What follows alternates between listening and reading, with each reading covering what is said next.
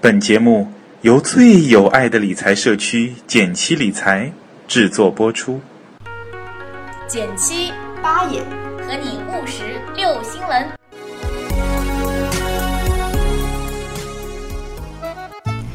你拍一，我拍一；简七出了 APP，你拍二，我拍二；学习理财在一块儿，你拍三，我拍三。还拍什么呀？赶紧去下载呀！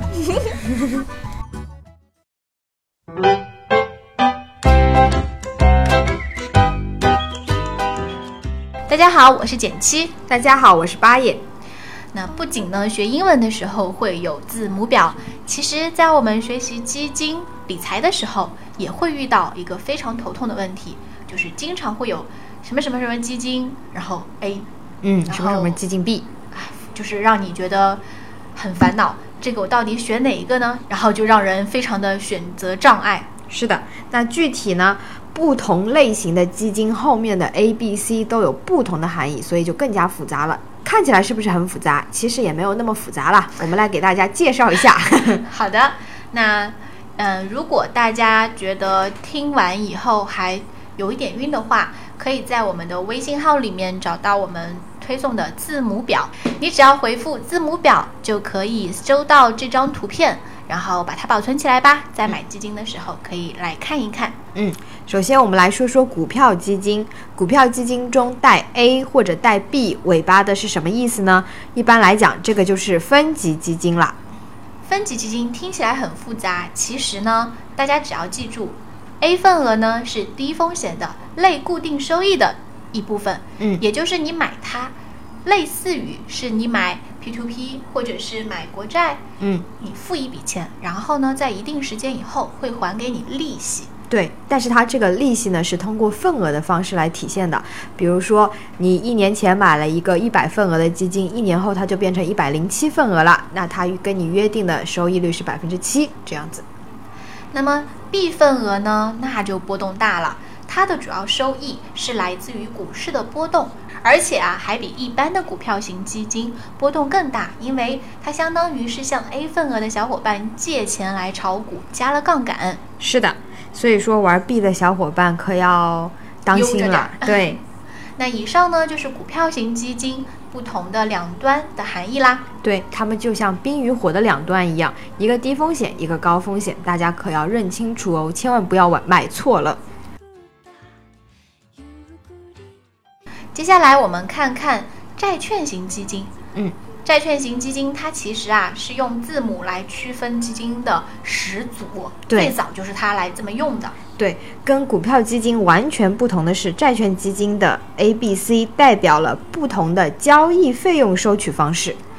那我们知道呢，买基金的时候通常都会有一个申购费，嗯，有时候呢还会有赎回费。是的，那有的公司呢会按 A、B、C 三类来分它的这支债券基金。嗯如果是 A 代表的是前端收取申购费，也就是在你申购的时候就把这笔钱给收了。嗯，有一些呢后面带着 B，代表是后端收取申购费，也就是你买的时候不用收钱，但是你卖出的时候就要收这笔费用啦。而还有 C 类呢，它一般没有申购费用，但它会收一个叫做销售服务费。嗯，它是按照你持有期间按日来收取的。是的，所以你持有期越长，那你会交的销售服务费就更多了。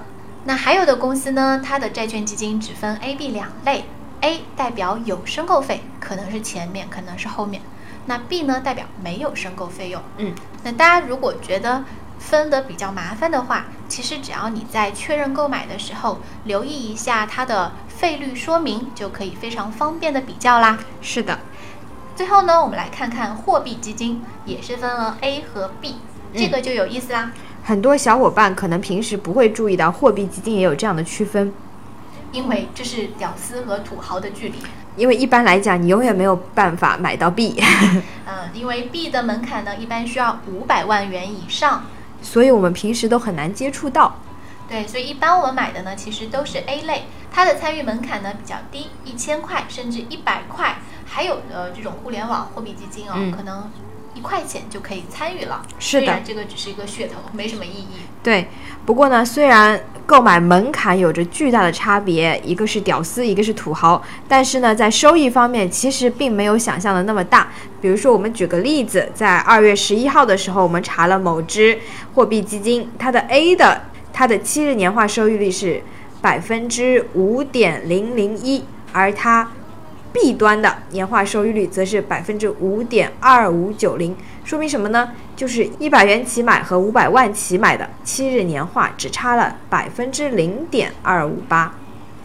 感觉好像心理平衡了一点呢。对，所以对于常常用货币基金来存生活费的小伙伴们，这个差距就可以忽略不计了。不过呢，我最近看到网上说，现在有一些互联网公司，它可以帮大家团购这样 B 端的互联网基金，就是说它这个机构呢以。先吸纳大家的货币基金资金，然后呢，再一次性的购买这样子的 B 端，这样的收益就会稍稍稍稍高一点。哎，其实类似的产品还有的是把五万元起购的银行理财拆掉，嗯，那有的机构呢可能会把一百万起的信托或者是资管项目拆掉。其实，在做类似的事情的，嗯，平台很多，嗯但是大家一定要擦亮眼睛，千万看准它是不是有相关的资质。对，很多时候我们在微信后台呢会收到一一些些提提问问，，就就是是说说某某某某平台靠不平台靠不靠靠谱谱？？有一个非常简单的方法，大家可以搜证监会，在证监会的官网上面呢，会有一个投资机构的名单，你可以看看你所看的这个机构，它是不是在相关的，比如说基金销售，嗯，或者是支付相关的这个名单里面，对知道它是不是真的合法合规了。是的。好啦，今天学完我们的基金字母表，是不是再也不会被基金后面的字母绕晕了呢？今天呢，我们学完了 A、B、C，后面还有长长的字母表。如果你有时候会看到什么 ETF 啊、LOF 啊，还有什么 QDII 啊，不要担心，我们也会在之后的节目慢慢为大家科普的。拜拜。拜拜。私が作った「急いで急いで」「でも味わって食べてね」